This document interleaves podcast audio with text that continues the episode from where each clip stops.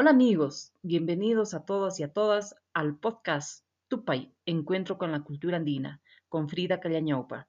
Este mes estamos dedicando a los rituales del mundo andino.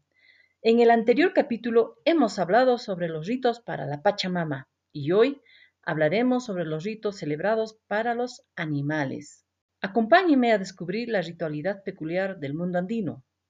Para ello, tenemos a una invitada de honor, la colega antropóloga Sonia Fresia Escalante Pancorvo, quien más adelante nos compartirá la etnografía del Uyhuachuye.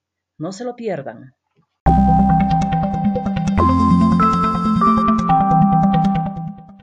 Durante el periodo prehispánico, los camélidos sudamericanos jugaron un rol importante para el desarrollo y expansión del Tahuantinsuyo, llegando hasta lo que hoy es Bolivia, Ecuador, el sur de Colombia, norte de Chile y Argentina, y por supuesto el Perú.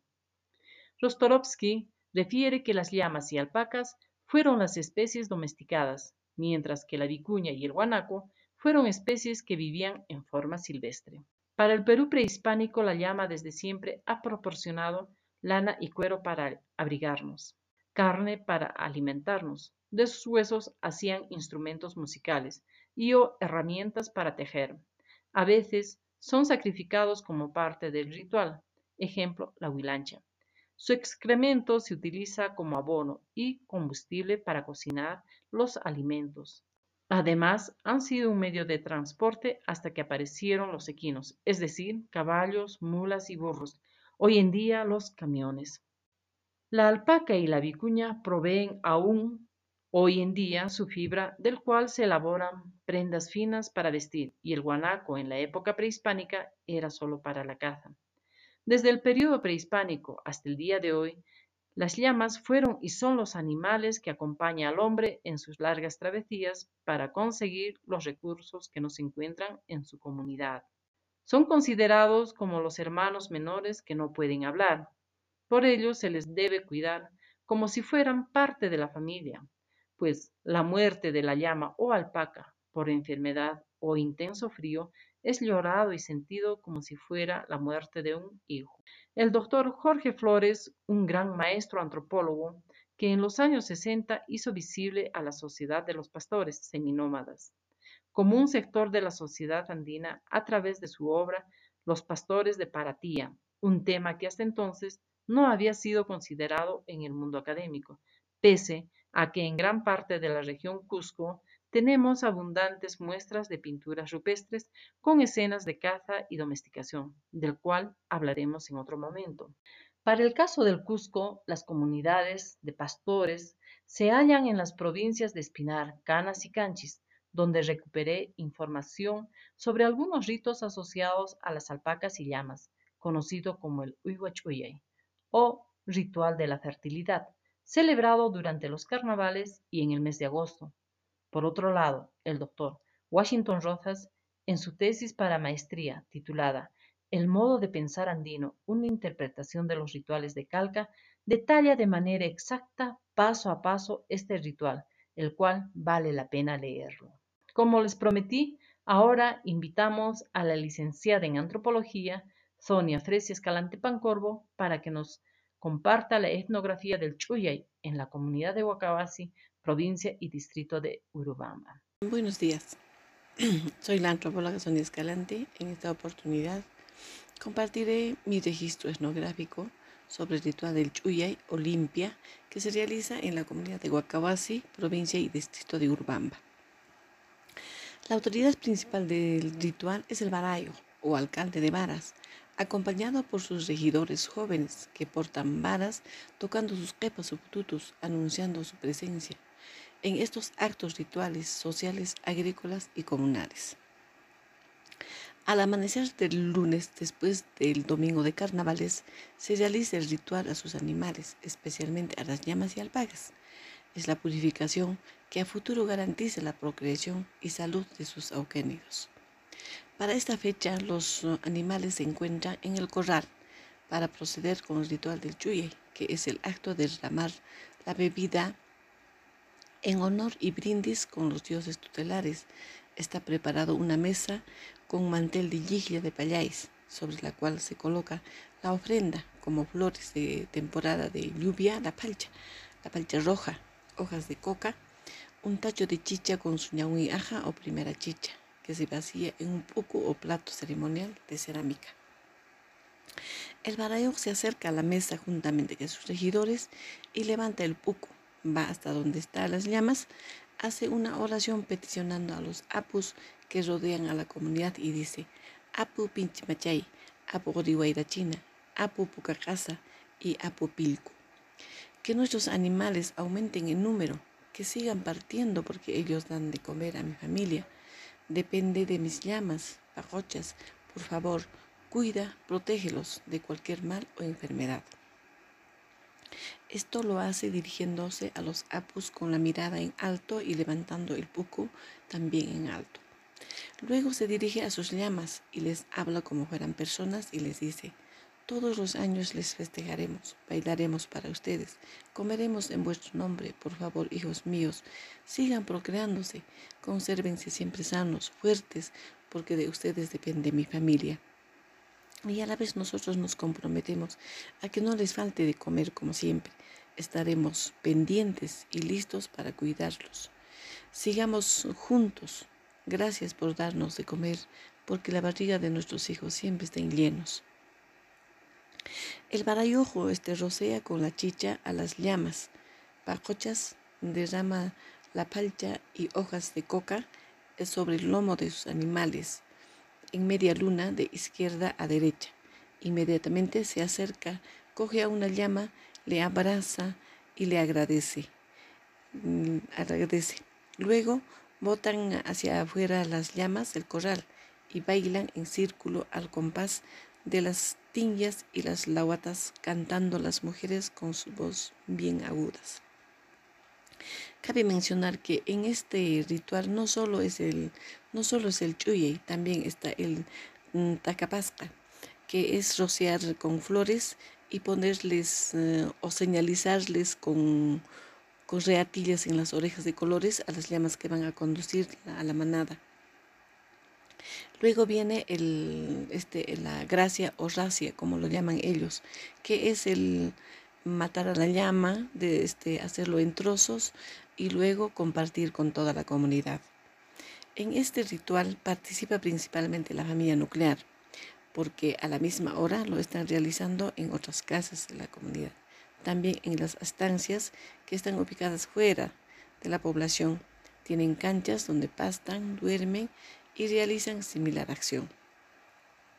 Finalmente, estas costumbres, creencias y comportamientos sobre los rituales y fiestas que suceden en la comunidad de Huacahuasi, como es la ceremonia del Chuyay, pueden verse como parte de un vínculo de fenómenos culturales interconectados. Solo así podemos entender la lógica que cierra estos procedimientos, puesto que si los consideramos aisladamente, habría dificultad para nuestro entendimiento de la cosmovisión andina.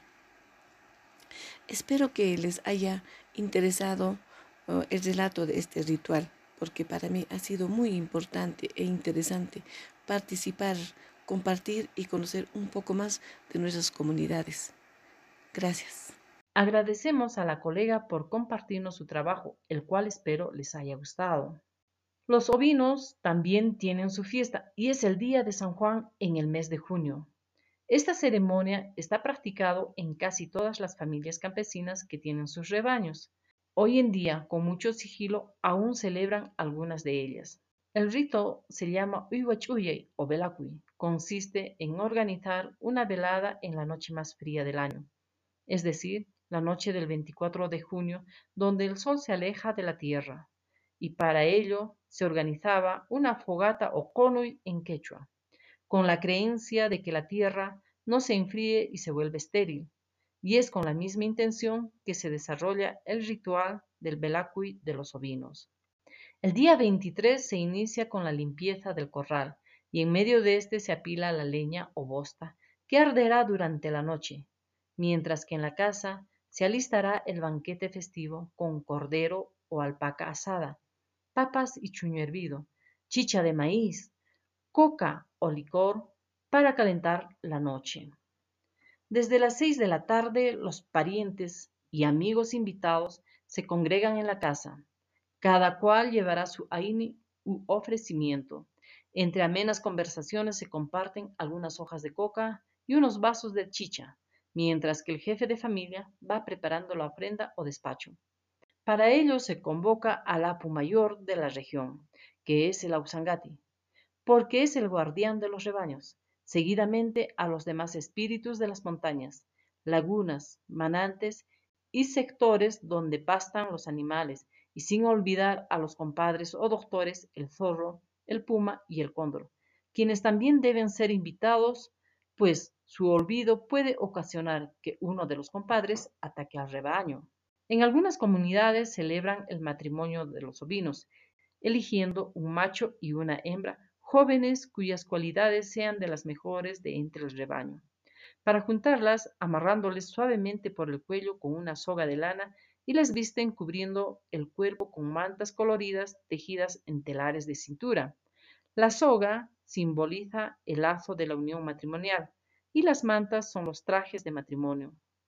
Luego los hacen acostar simulando el apareamiento, con la creencia de que con este ritual el rebaño se multiplicará. Luego les hacen tomar chicha y comer hojas de coca. También se les colocará aretes de lana en ambas orejas y los soltarán.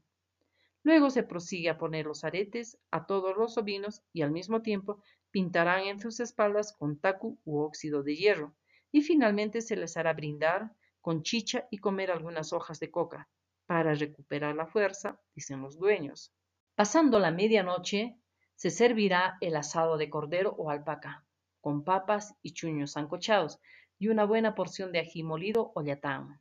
Y seguirán entre idas y vueltas las copitas de licor, hojas de coca y vasos de chicha, bailes, risas y alegrías, atizando de vez en cuando la fogata, que no debe morir hasta que salga el sol.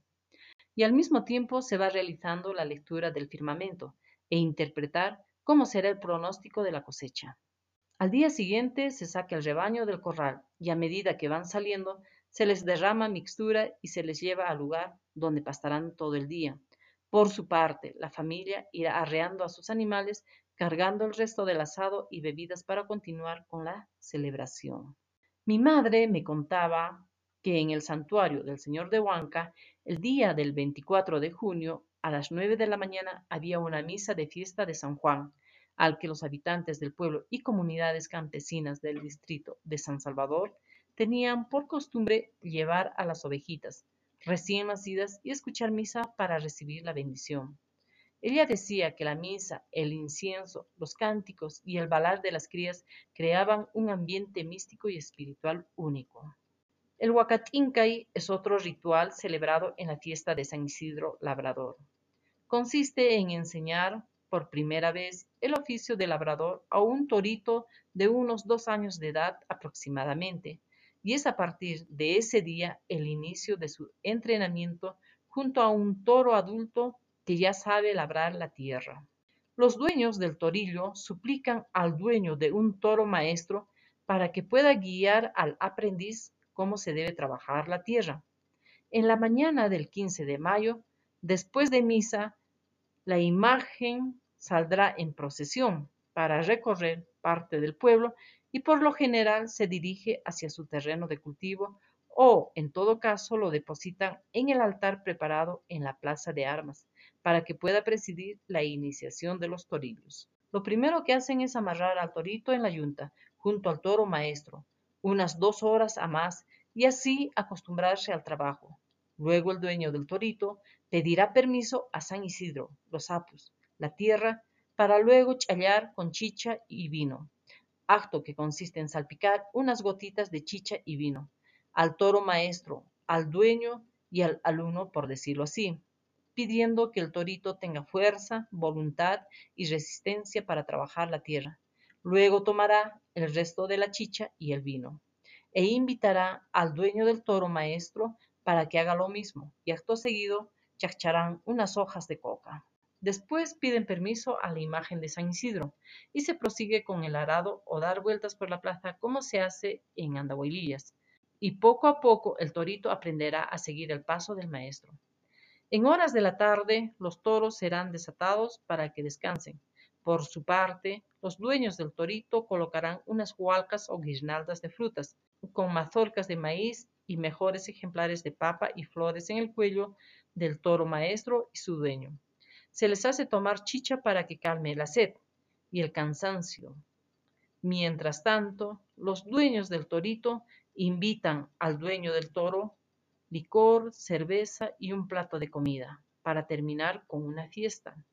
En el distrito de Andahuilillas, provincia de Quispicanchi, se suele llevar a los toritos a la plaza principal del pueblo y después de la procesión de San Isidro se hace desfilar por la plaza a los novillos amarrados junto a sus maestros, mientras que los dueños del torito tienen por costumbre regalar a todos los asistentes algunos frijoles de colores, con la intención de que su torito tenga suerte para dar la tierra y haya siempre buena producción. La velada de San Marcos. Este ritual es dedicado a los vacunos, ya que San Marcos es el patrón. Por tanto, también son celebrados con un ritual en los cuales son convocados la Madre Tierra, los apus, los auquis y los compadres que ya los habíamos mencionado líneas arriba, cuya ofrenda será incinerado en el pucara del corral o el lugar elegido a través de las hojas de coca. Después se toma y bebe. En este ritual solo se hace una hoguera, donde se quemarán algunas plantas aromáticas como el incienso o el alucema, con la finalidad de que las vacas sean siempre fértiles y los toros fuertes y sanos, lo que conlleva a futuro la irreparable pérdida de todo ese conocimiento y significado religioso de siglos y que hizo del mundo andino una sociedad única en su género. Costumbres que tuve la suerte de ver y en algunos casos participar, pero como ya dijimos en la sesión anterior, muchos pobladores están dejando sus prácticas religiosas. Si te gustó, síguenos por Spotify, Anchor, Google Podcast, Facebook o YouTube. Búscanos como Tupay, Encuentro con la Cultura Andina. Dale like, comenta y comparte con tus amigos para hacer crecer esta comunidad.